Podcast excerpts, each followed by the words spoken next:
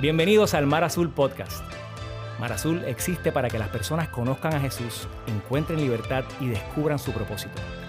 Aquí podrás escuchar los mensajes que compartimos en nuestra comunidad. Te invitamos a que abras tu corazón y te mantengas a la expectativa de lo que Dios quiere decirte.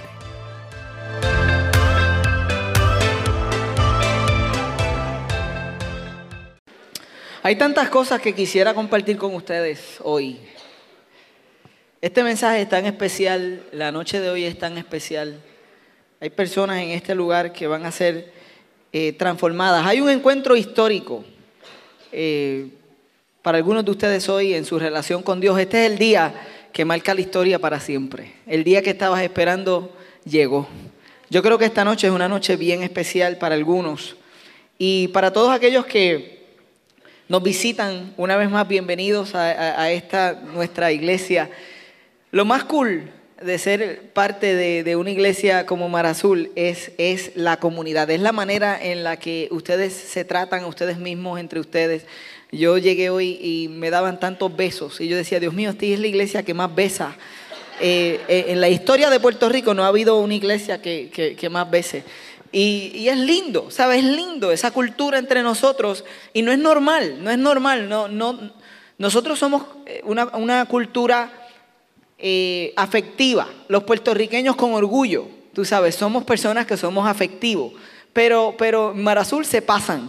Y, es, tanto que las personas que nos visitan, aquellos que vienen de, de diferentes estados y de otras partes del mundo, no tan solo los Estados Unidos, aquellos que han venido de otras partes de Latinoamérica, eh, que han estado aquí durante el proceso de la respuesta, eh, luego del huracán, nos dicen, nos dicen, wow, es que ustedes abrazan, ustedes tratan, es tan especial y siempre terminan diciendo que es, que es Jesús. Y aquí lo dijo una persona mejor que nadie, eh, un pastor de una iglesia, la iglesia aliada a nosotros, Blue Ridge, él dijo que que en Juan encontramos que en esto conocerán que son mis discípulos, si se aman los unos a los otros. Así que dale un, dale un abrazo fuerte al que está a tu lado. Dile, qué bueno que tú eres mi compañero hoy aquí en este lugar. Este es un lugar de abundante amor, de abundante gracia, de abundante alegría. Esto es la iglesia. O sea, si esto no sucede, lo demás es frosty, lo demás es parking. El amor, la gracia, esto es lo que hay, esto es lo que hay en este lugar. De eso se trata, de eso se trata. Entonces, yo sé que muchos de ustedes han estado observando las fotos de la boda real. La foto que voy a mostrar a continuación nada tiene que ver con la boda real ni con boda. Son dos de nuestros representantes dos de nuestros líderes que trabajan aquí en Mar Azul, que nos fueron a representar en Virginia, en Blue Ridge. Así que habiendo dicho esto, esta foto me llama la atención porque esto fue hoy eh, en, la iglesia. Eh, Ana y James, ambos, están siendo orados en este momento y están orando por Mar Azul. Eh, ellos han abierto más oportunidades para que personas de su comunidad se unan a lo que estamos haciendo aquí en nuestras comunidades, en nuestros pueblos.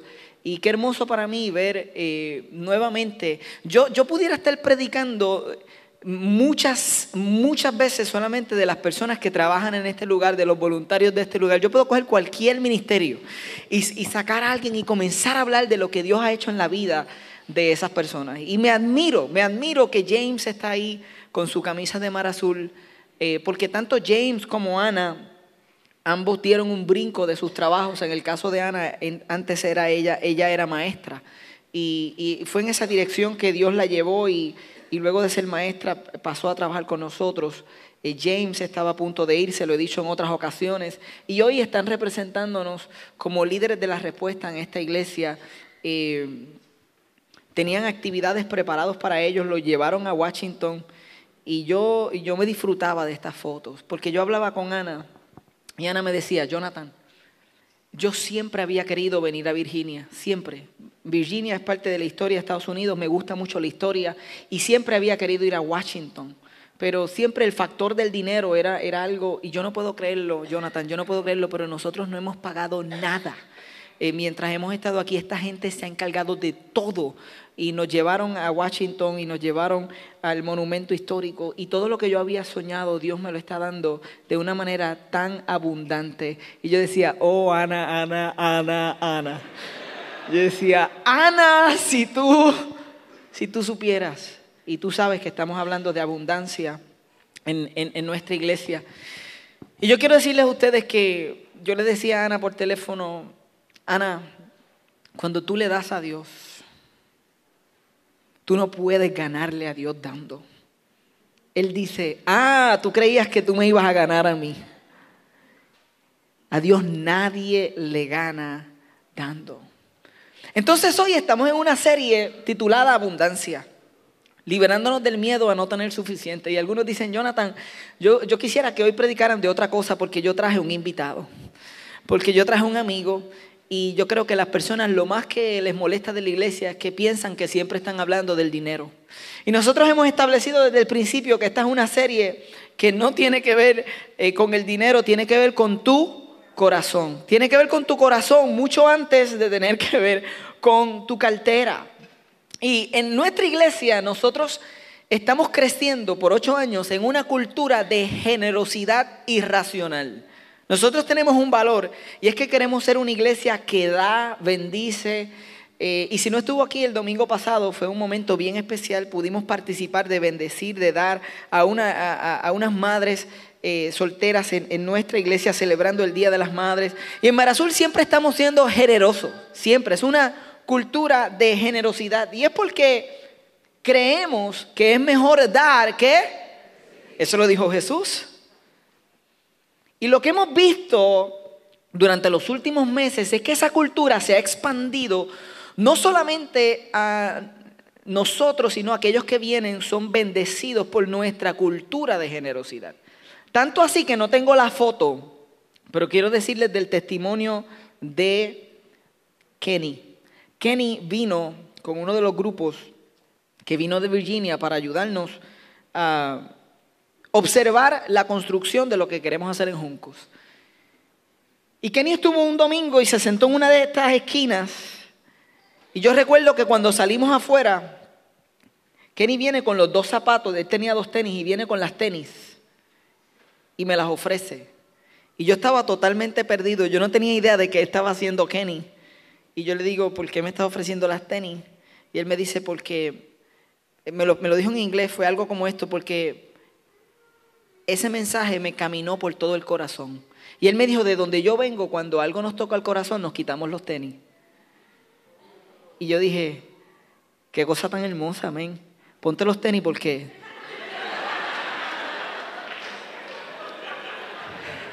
O sea, entiendo el gesto, pero ponte los tenis, Kenny. Y hoy, cuando estoy hablando con Ana, eh, me dice que Kenny viajó dos horas para llegar hasta donde están Ana y James y estar con ellos. Y llevó a su esposa, a sus hijos, y le dio el testimonio a Ana de que cuando él vino a Puerto Rico, su corazón y su vida estaban en un mal lugar. Le dijo a Ana que cuando él estaba en Puerto Rico y él vino, él vino como porque lo invitaron a participar de este viaje, pero que él no le había dicho a sus amigos lo mal que él estaba, porque estaba incluso pensando con quitarse la vida. Y Él estuvo con nosotros en este lugar. Y Él dice que fue el mensaje, las canciones, pero que fue el trato de la iglesia. Él vio a Jesús tan visiblemente. Él dice que algo pasó en su corazón.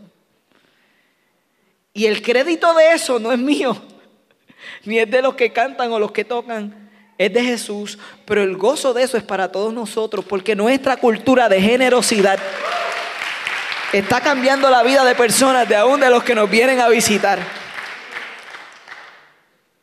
Nosotros estamos acumulando tesoros, no en la tierra, sino en el cielo. Voy a comenzar el mensaje de esta noche leyendo Mateo 6. Y si ustedes pueden buscarlo conmigo, Mateo capítulo 6, verso 19, ustedes lo han escuchado antes, dice, no acumulen para sí tesoros en la tierra. Estas son palabras de Jesús, dice, no acumules tesoros en la tierra donde la polilla y el óxido destruyen.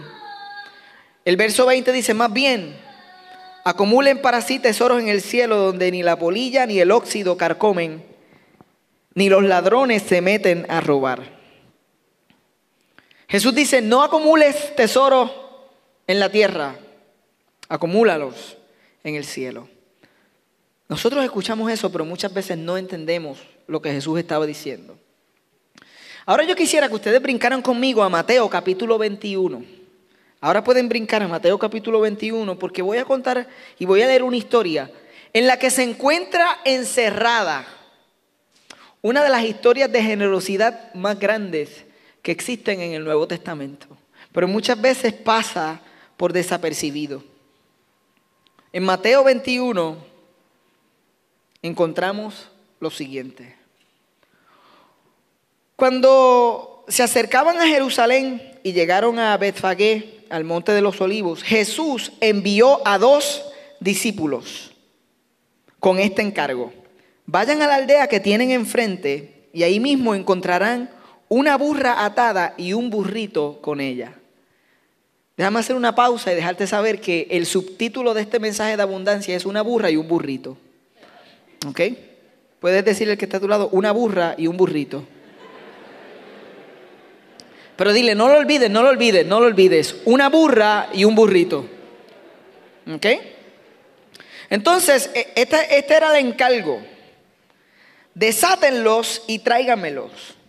Y si alguien les dice algo, respóndanle que el Señor los necesita, pero ya los devolverá. Esto sucedió para que se cumpliera lo dicho por el profeta. Y entonces encontramos, entre paréntesis, estas palabras que son del Antiguo Testamento, es una cita de Zacarías 9:9 diciendo, digan a la hija de Sión, mira, tu rey viene hacia ti, humilde y montado en un burro, en un burrito cría de una bestia de carga. Los discípulos fueron, hicieron como les había mandado Jesús, qué bueno, Qué bueno que los discípulos hicieron como les había mandado Jesús. Qué bueno cuando nosotros hacemos como Jesús nos ha mandado. Y llevaron la burra y el burrito y pusieron encima sus mantos sobre los cuales se sentó Jesús. Había mucha gente que tendía sus mantos sobre el camino, otros cortaban ramas de los árboles y las esparcían en el camino. Tanto la gente que iba delante de él como la que iba detrás gritaba, Osana al Hijo de David. Bendito el que viene en el nombre del Señor, Osana en las alturas. Y esta palabra Osana significa salvación. Ellos estaban diciendo, ahí viene nuestra salvación, ahí viene nuestro perdón, ahí viene nuestra gracia, ahí viene nuestra redención. Ellos estaban celebrando que había entrado a la ciudad la salvación. Dice el verso 10, cuando Jesús entró en Jerusalén, toda la ciudad se conmovió. Mire lo que dice ahí, toda la ciudad se conmovió. ¿Quién es este? Preguntaban. Este es el profeta Jesús de Nazaret de Galilea, contestaba la gente. Esta historia me encanta. La historia de la burra y el burrito. Posiblemente Tú no habías pensado en esta historia muchísimo, porque cuando pensamos en esta historia, y esta es la famosa entrada triunfal, cuando en Semana Santa se hace una recreación de este momento, usualmente cuando las mejores iglesias hacen los mejores dramas, traen un burrito. Eso, eso, eso, es, eso es como el nivel más alto, es un burro, o sea, y lo traen y tú ves a Jesús en un burro, pero tú no ves dos, dos, dos burros, o sea, tú no ves un, burro y un burrito, pero Mateo nos da eh, una visión más amplia. Hay varios relatos de esto en el Nuevo Testamento y Mateo eh, incluye la realidad de que, de que era, eh, era una mamá burra y era un burrito y hay varias razones. Yo no soy experto en, en el por qué, ¿verdad? un burrito camina con una madre en ese proceso. Esta semana monté caballo por primera vez solo en mi vida, o sea, solo. Y tengo que decirle que fue una experiencia tan fenomenal que cuando me bajé, le dije a la persona, usted vende este caballo, porque yo salí tan encantado. de montar caballo solo por primera vez. El caballo se llamaba Casper. Pero no vamos a hablar de Casper hoy. No lo compré. La emoción no, no me llevó a cometer tal desfachatez porque no tengo dónde poner un caballo, ni mucho menos sé cómo cuidar un caballo. Pero cuando pensamos en la historia de la entrada triunfal, siempre pensamos en un burrito, pero eran dos. Entonces, esta es la escena en la que Jesús hace su entrada a Jerusalén en medio del festival de la Pascua, el Passover, que celebraban los judíos. Yo le he comentado a ustedes que la cultura judía utiliza celebraciones para recordar su historia y ellos estaban celebrando en este momento en el que Jesús va a hacer su entrada. Esto es una semana antes de la cruz. Ellos están celebrando en que en el Antiguo Testamento en una ocasión Dios les da unas instrucciones para que sus hijos, ¿recuerdan las plagas de Egipto? Hubieron diez plagas, y una de ellas fue la plaga del primogénito que moría el primer hijo. Y la manera eh, en la que los judíos protegían su casa para que eso no sucedía era que iban a sacrificar un cordero y su sangre la iban a poner en los marcos, en los dinteles de la puerta, para que cuando pasara el ángel de la muerte su hijo fuera protegido. Todo era una, una imagen del futuro sacrificio de la sangre de Cristo eh, lo que la Biblia llama el cordero perfecto que sería derramado para que nosotros no muriéramos y tuviéramos vida eterna con Dios. Era una imagen. Y ahora aquí está el cordero, el Hijo de Dios, haciendo su entrada a la ciudad en medio de esta festividad. Y me llama la atención que la generosidad en esta historia no hace sentido porque Jesús le dice a los discípulos que vayan y pidan prestado este, estos burritos.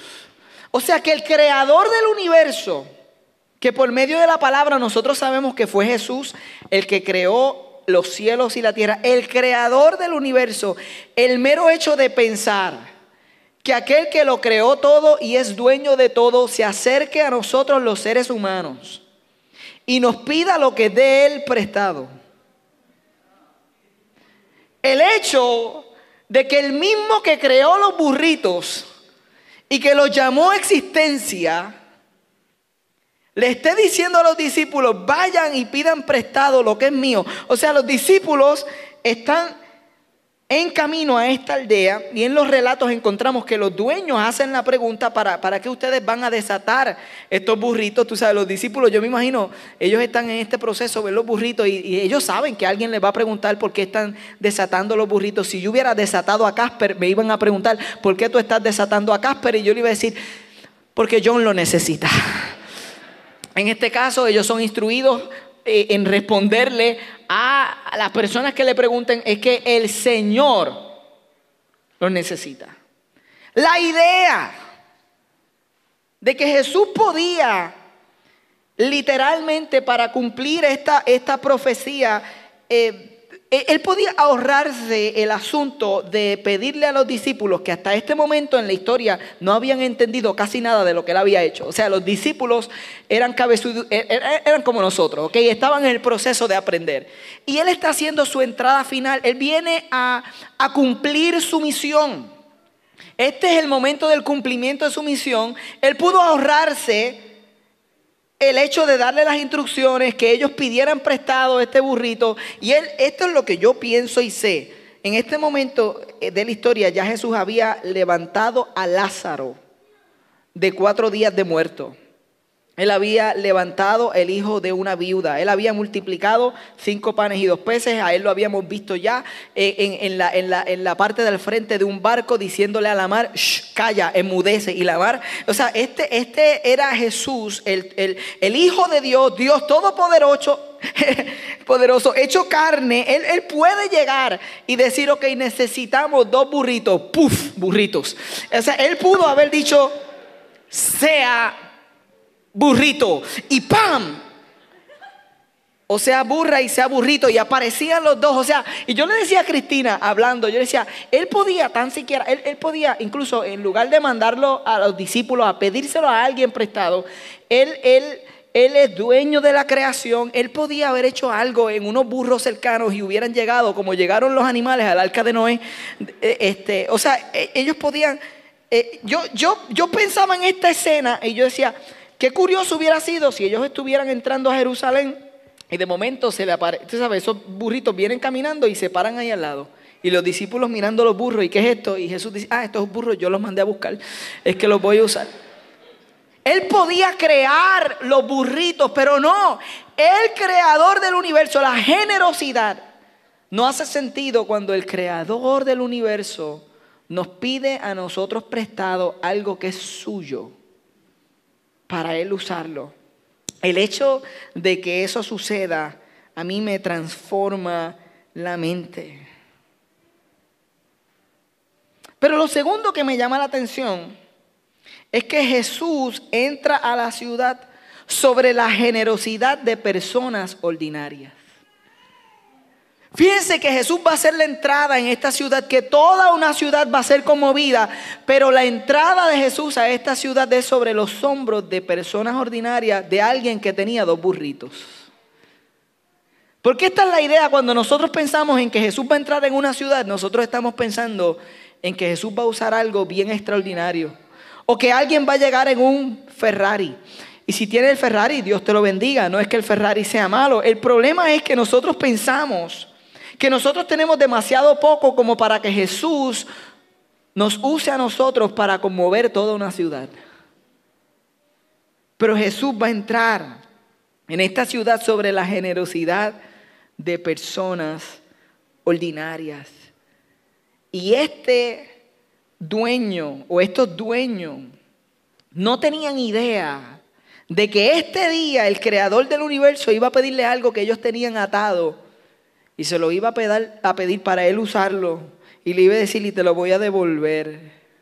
Entonces toda una ciudad se va a encontrar más tarde preguntando quién es este, como leímos, por, por, por la generosidad de que esta persona se encontró disponible y el hecho de pensar de que Jesús no solamente podía crear estos burritos, sino que él podía haber entrado a la ciudad con cualquier entourage más grande que la boda real. O sea, él, él, podía haber escogido entrar de una forma bien pomposa. Y ese es otro mensaje, pero a mí me habla tanto al corazón de que cuando Jesús va a entrar en una ciudad, él entra tan humilde.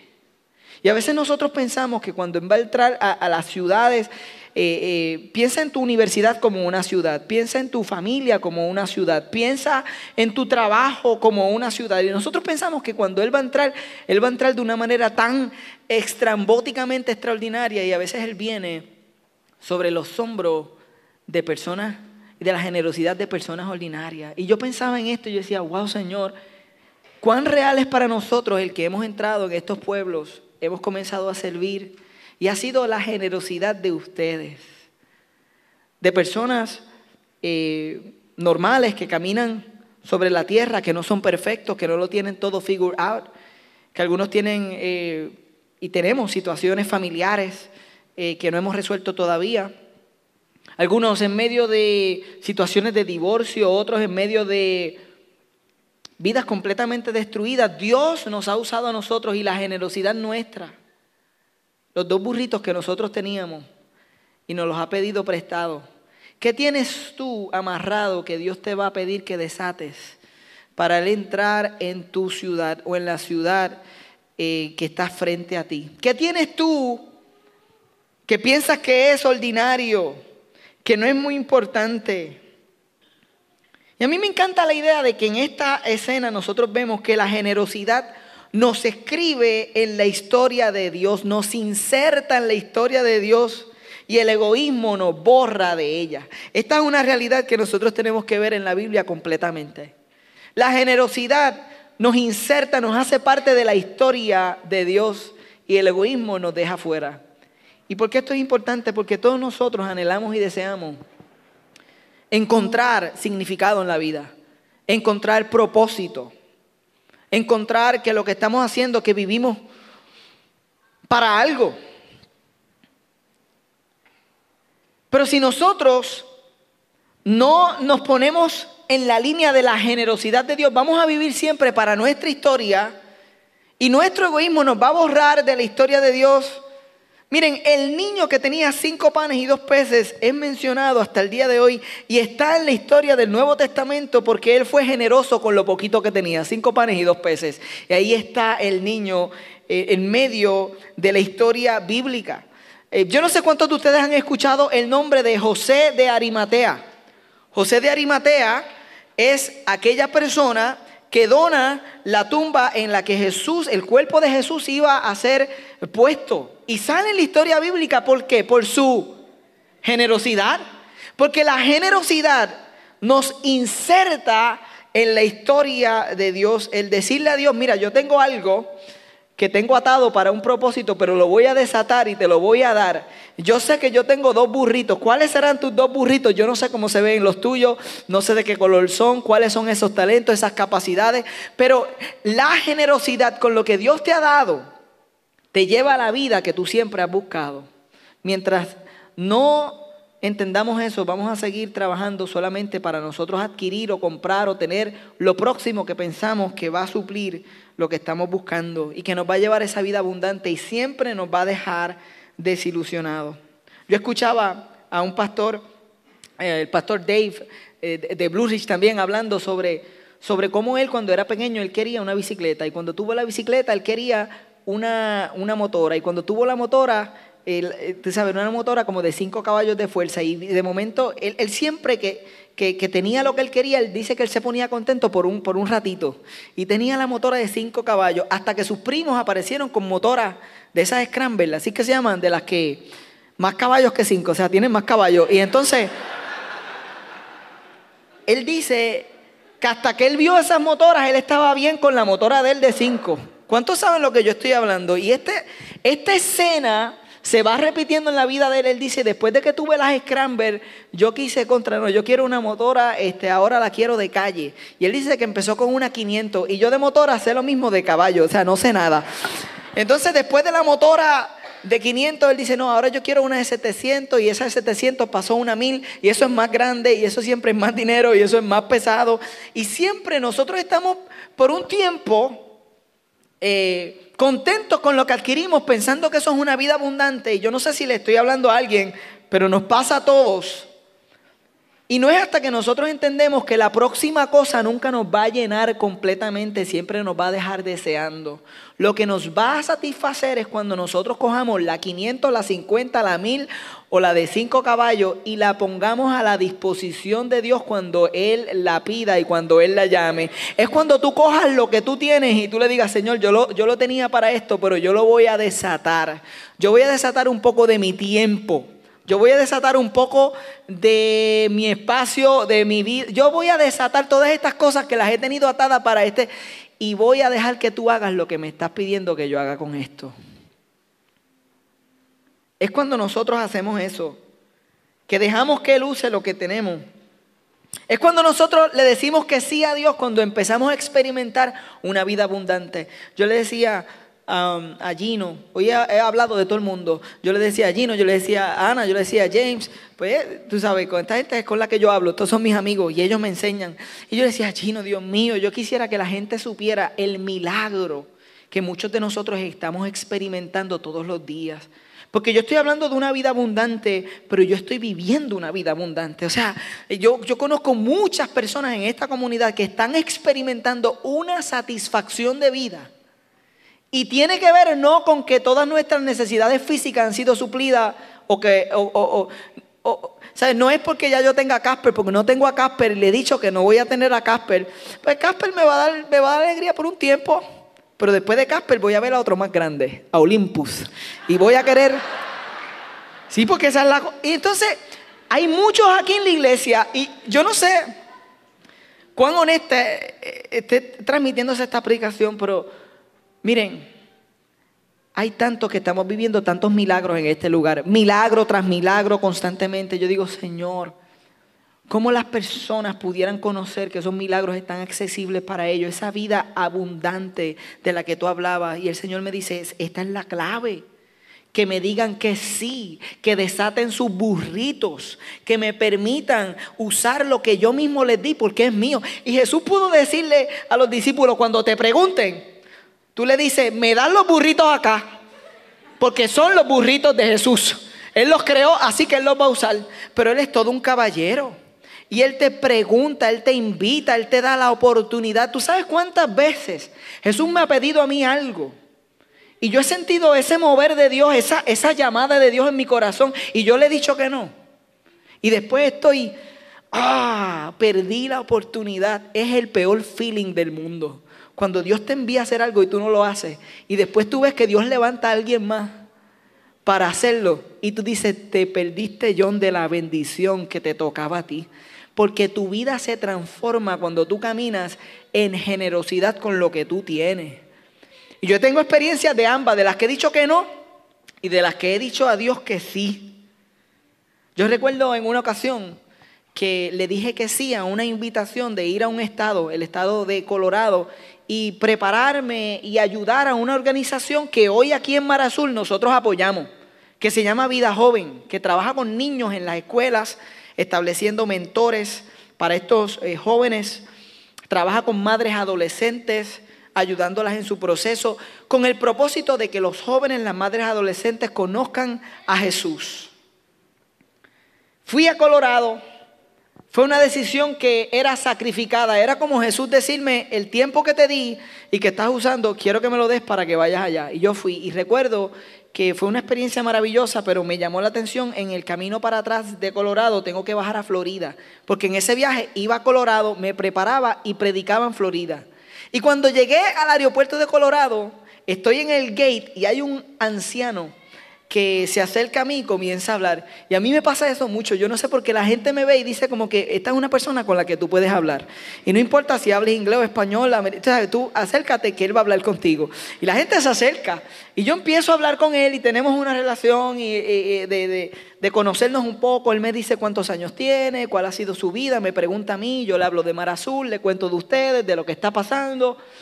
Y en el avión yo me siento eh, como tres o cuatro asientos al frente de él. Y lo curioso es que todo el viaje yo estoy pensando en esa conversación, porque Dios me dio la oportunidad de conocer a este hombre. Y de momento ese hombre se levanta y él, yo no sé cómo hizo, pero está saliendo primero que yo del, del avión. Yo siempre he dicho que eso está mal. O sea, tú tienes que esperar que las personas que están frente de ti salgan primero. Yo no entiendo cuál es la prisa. Hay muchas cosas que yo no entiendo cuando llega el avión. Tú llegas al avión, el avión se estaciona y la gente se quita el cinturón y se levanta. Pero ¿cuál es la prisa? Si no se ha abierto la puerta. Pero yo no voy a hablar de eso. La cosa es que él sale primero. Él sale primero y yo digo, pero ¿cómo este hombre está saliendo? Y él se detiene y, me entrega, me dice, mira, aquí está, Dios me dijo que te diera esto. Y me pone en la mano y cuando yo lo cojo y, yo soy como que yo no quiero abrirlo porque Él me dio esto y yo no sé ni qué, ni qué yo debo hacer, si debo... Y de momento miro así y Él me dio un billete, un billete de 100 dólares. ¿Ok? Y yo miré ese billete y yo dije...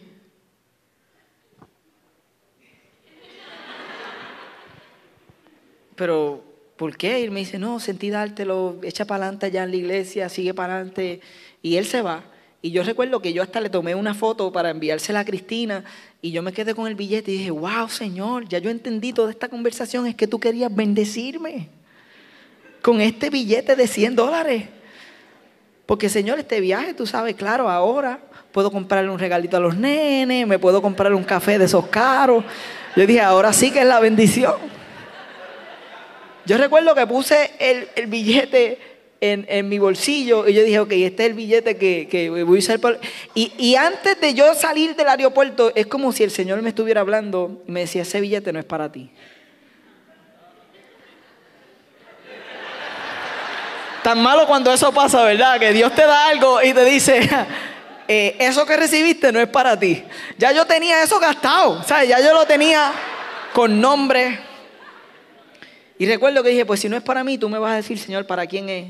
Me olvidé de eso, lo tenía en mi bolsillo, llegué al sitio en el que me estaban esperando para, predicar, fue así bien rápido, me dio tiempo nada más de, ir, dejar mis maletas en donde iba a dormir, este, refrescarme un poco, honestamente ni me bañé, pero no se lo diga a nadie. Yo me fui, ¡fua! y llego y tenía el billete en el pantalón.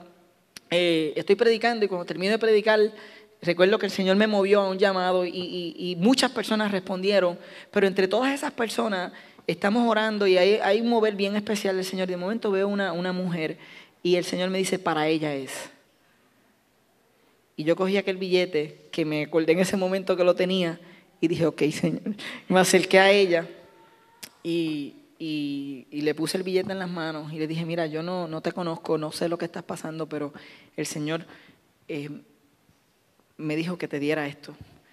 Y yo se lo di y oré por ella y nada más, no supe nada más. Me fui, llegué a Puerto Rico. Una semana más tarde me llaman los pastores de ese lugar y me cuentan. Y ellos están exaltados. Jonathan, supimos lo que hiciste con el billete. Y yo no hice nada. Eso fue lo que Dios me puso. No, pero deja que tú sepas. Porque esa mujer nos llamó y nos contó la historia de que ese día su esposo se había quedado sin trabajo. Y ella llegó a la iglesia y ella quería ser generosa con Dios, pero ella sabía que si era generosa con Dios en ese momento, en la semana iba a tener situación porque su esposo se había quedado sin trabajo, pero ella sintió que tenía que hacerlo. Y ella dijo, Señor, yo lo voy a hacer y yo lo que te voy a pedir. Ella dice que ella pidió por su hijo porque su hijo eh, necesitaba un riñón. Y ella estaba esperando que Dios supliera el trasplante y dijo, yo voy a hacer esto. Y esa fue su conversación con Dios. Y en mi oración, cuando lloré por ella, eh, ella recuerda mucho mejor las palabras que yo le dije. En mi oración yo le decía, esto es simplemente un símbolo de lo que Dios va a hacer contigo y de cómo Dios va a proveer las cosas que estás esperando y las cosas que faltan y cómo ella recibió eso como palabra de fe y cómo Dios le dio ese día a ella mucho más de lo que ella había eh, dado en ese momento. Y para esta mujer eso le cambió la vida por completo. Y yo decía, Señor, es que cuando nosotros decimos que sí a que lo que Él nos da, Él te da un billete y a veces te lo pide. Amén. Él te da un burrito, entonces te dice, dame el burrito acá. Y algunos dicen, sí, pero a mí me da pocos burritos. No, escucha, la semana pasada nosotros hablamos que no tiene que ver con la cantidad, tiene que ver con el sacrificio, tiene que ver con la actitud de generosidad. Yo recuerdo que en el 2000 8. Yo estaba trabajando y a veces hacía turno de hasta 16 horas en un lugar en el que yo era un cuidador. Yo no sé cuántos de aquí están involucrados en el, en el área de la salud, eh, pero saben lo que es cuidadores, cuidadores de personas envejecientes, a veces con retardo mental en, hogares. Y yo era un cuidador eh, y Dios estaba poniendo en mi corazón la idea de de utilizar la comedia, la plataforma de la comedia para compartir el mensaje de amor que nunca nos rechaza. Y en el 2008 habían comenzado algunos de los espectáculos, aquellos que no conocen, mi esposa y yo por años, eh, hemos hecho espectáculos en las escuelas, universidades, cárceles de comedia. Y un equipo de trabajo, y muchos de los que están aquí, que hoy son famosos y están en la televisión, comenzaron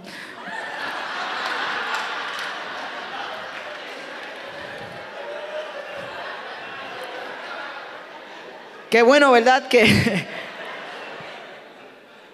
aquellos que son visitas no entienden porque la gente se está riendo. Es que hay, hay, personas bien famosas en medio de nosotros y, y, comenzaron, tú sabes, cuando Dios le dijo, dame tus dos burritos, se lo dieron. Y Dios está haciendo cosas bien, bien interesantes con la vida de, de muchos de ellos. Pero yo recuerdo que en este proceso yo trabajaba hasta 16 horas. Yo recuerdo haber hecho espectáculos. Miren, un espectáculo que fueron como 1200 personas y yo recuerdo que la gente estaba aplaudiendo y terminamos y yo salí por la parte de atrás y me monté porque iba tarde para mi turno. Y todo el mundo aplaudiendo todavía y yo montándome el carro, vi, vi, para el turno. Porque la cosa es que cuando tú tienes algo como eso o estás comenzando, la gente dice, 1200 personas, este tipo es millonario, olvídate de eso. No sabía ni qué estaba haciendo. Es más, en ese espectáculo perdimos dinero. No lo hicimos bien. Salimos mal. Salí mal, salí tarde para el trabajo, llegué, tuve un turno malo. Era todo un desastre. Pero recuerdo que en ese proceso de, estar bregando con esos burritos que, Dios nos había dado, eh, un día recibo una llamada por teléfono, obviamente.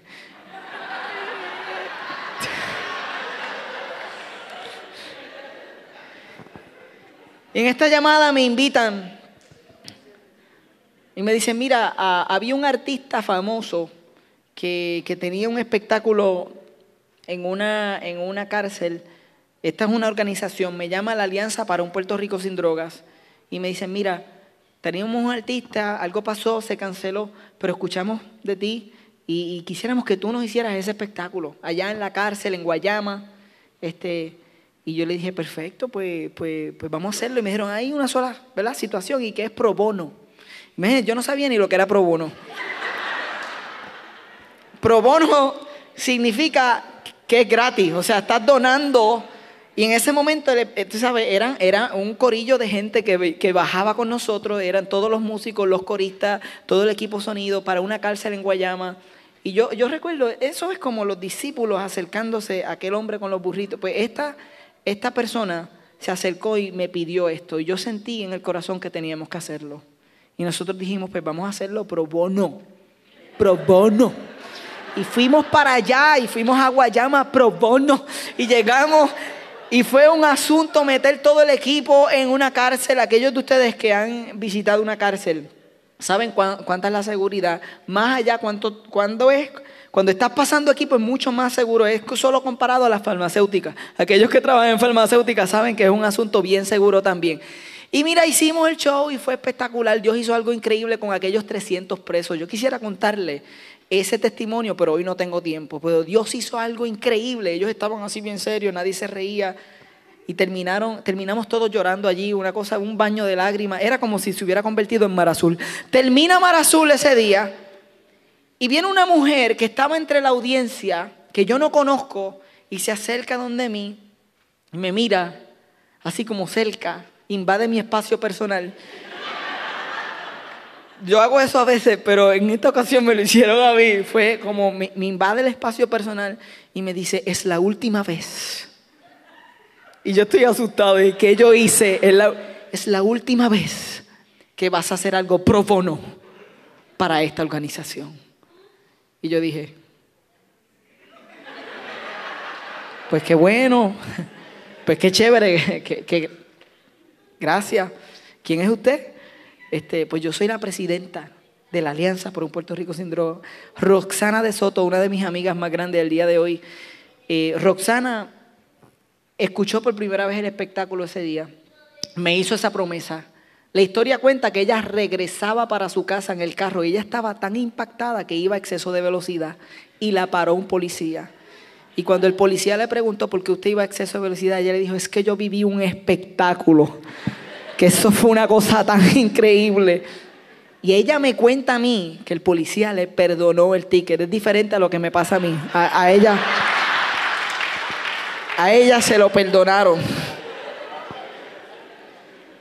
Dos semanas después me llaman de la Alianza por un Puerto Rico sin droga y me dicen, Jonathan, tenemos toda una gira por Puerto Rico.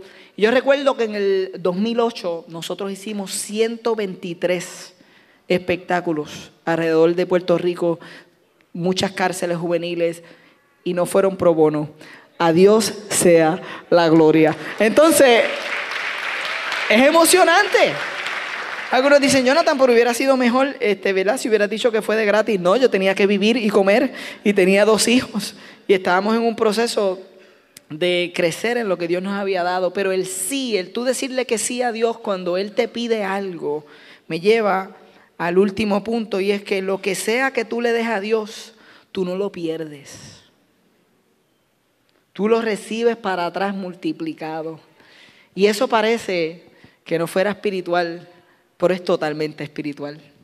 Es totalmente espiritual porque Él lo dijo, no nosotros, en 2 Corintios 9:6, Él dijo, recuerden esto, este es Él inspirando la palabra, el que siembra escasamente, escasamente cosechará, y el que siembra en abundancia, en abundancia cosechará. No solamente eso, Jesús dijo, cuando comenzamos hoy leyendo, acumulen tesoro, no en la tierra, sino en el cielo. Ustedes saben que todo lo que nosotros damos aquí en la tierra, no lo perdemos. Nosotros lo vamos a recibir por promesa de Él para atrás y lo vamos a recibir multiplicado. Y hay muchas veces que tú ves eso en vida, o sea, hay muchas veces que, que tú das algo y Dios te lo, te, lo, te lo devuelve multiplicado. Y yo, si le diera a ustedes el micrófono, yo sé que muchos de ustedes dirían, es cierto, es verdad. Yo lo he hecho y Dios me ha, Dios me ha multiplicado lo que yo he dado. Cuando yo he dado de mi tiempo, cuando he dado de, mi, de mis capacidades o, cuando, o mis habilidades o cuando he dado mi dinero. Ustedes no saben las historias que, que hay aquí nada más de gente que pudiera decir, es verdad Jonathan, y si tú nunca has vivido eso, déjame decirte que lo puedes vivir y experimentar. Pero hay veces que tú no lo vas a ver exactamente en esa semana. Y hay muchas veces que esto no es como una fórmula mágica. O sea, la gente dice, no, si, si tú das 100, Dios te, te va a dar mil. No, no, Dios es tan radical que a veces tú das 100 y Él dice, yo te voy a dar 10 mil. Y hay veces que tú no sabes dónde Él te los va a dar ni cómo te los va a dar. Pero la palabra dice que nosotros debemos construir tesoro en el cielo. Miren, todo lo que nosotros damos en la tierra está siendo puesta, eh, puesto en una cuenta bancaria. Eh, pero, eh, pero no es en este mundo. Es una cuenta divina que tiene tu nombre y algunos de ustedes lo han escuchado en nuestras pasadas series, como la serie Estadías Eternas. Esto es una continuidad. Nuestra vida hoy no está desconectada de nuestra eternidad.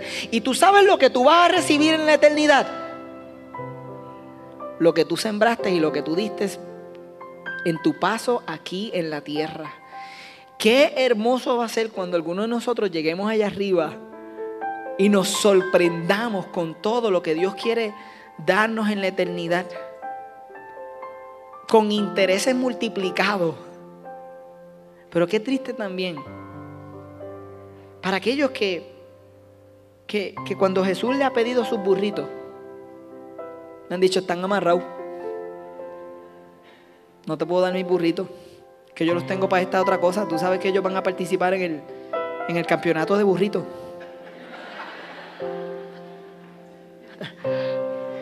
¿Tienes burritos, Carlos?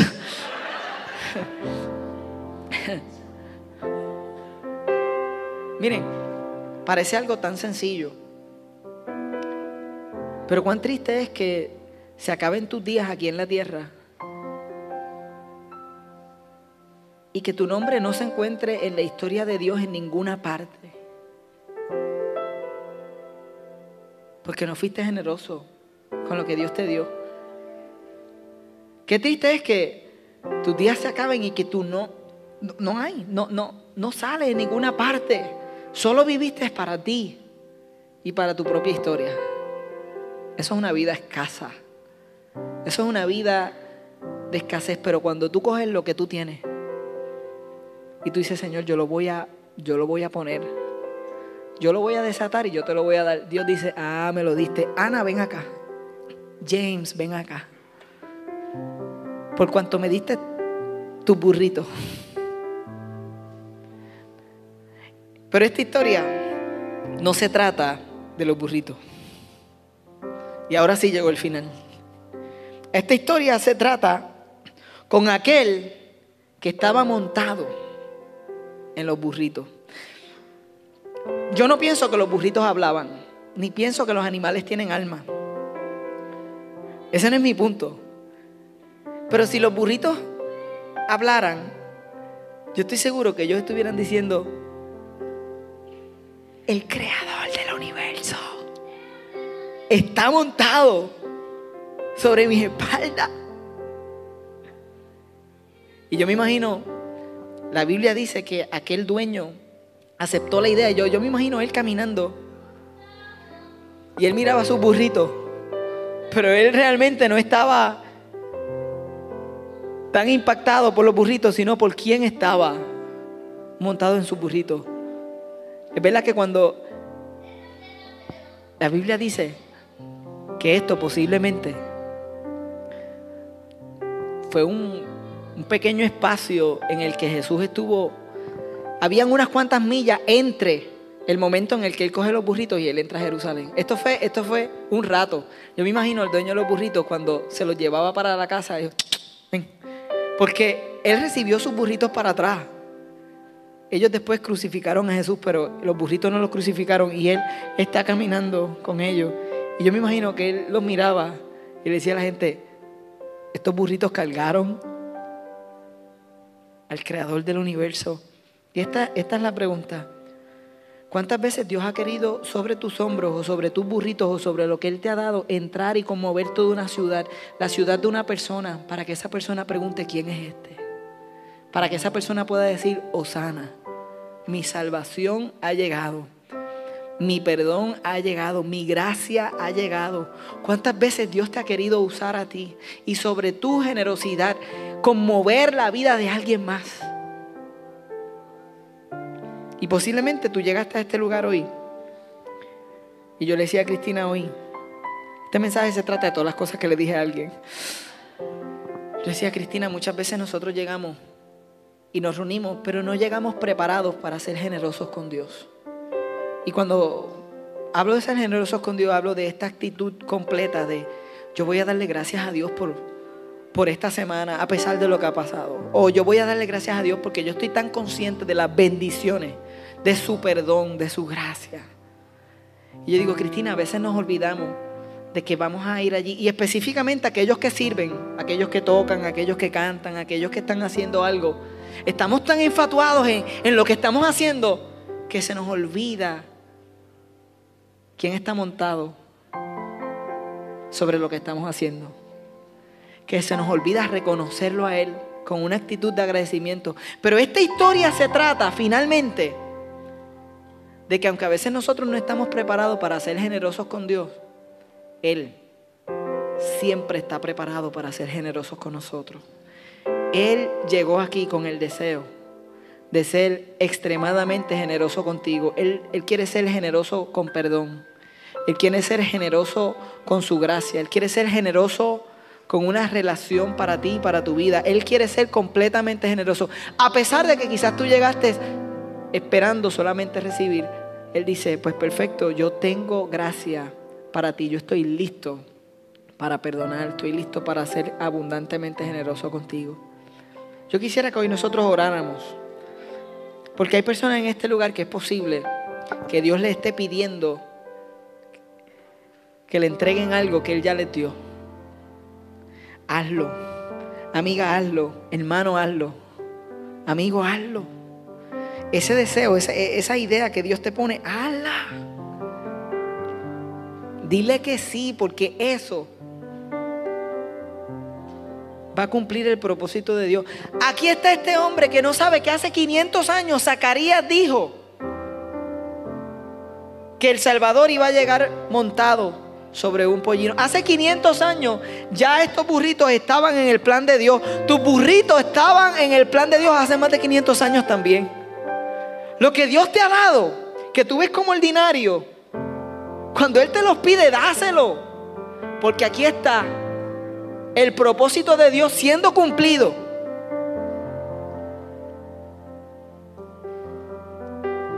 En toda una ciudad, porque un hombre o una mujer le entregó todo lo que Él le pidió que le entregara. Señor, yo te doy gracias porque hay personas en este lugar que hoy necesitan entregar, entregar algo completamente a ti, posiblemente entregar su vida.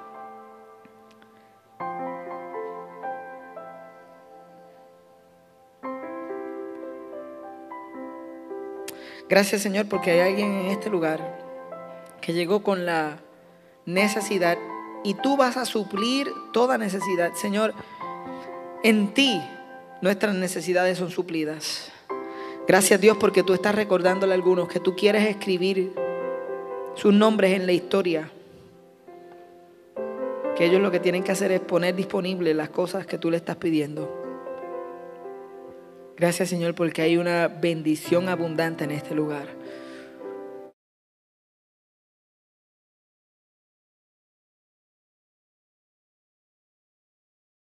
Si luego de escuchar este mensaje necesitas oración, te invitamos a que descargues o abras nuestra app y hagas tu petición para poder comunicarnos y orar contigo.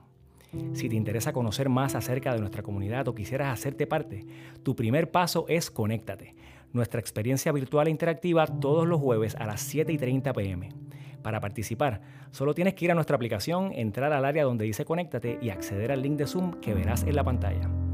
Si deseas ver estos mensajes, puedes suscribirte a nuestro canal Marazul TV en YouTube y seguirnos en todas nuestras plataformas para que te mantengas conectado a lo que Dios está haciendo en nuestra comunidad. Gracias por acompañarnos y recuerda que nosotros somos la iglesia y existimos para el mundo.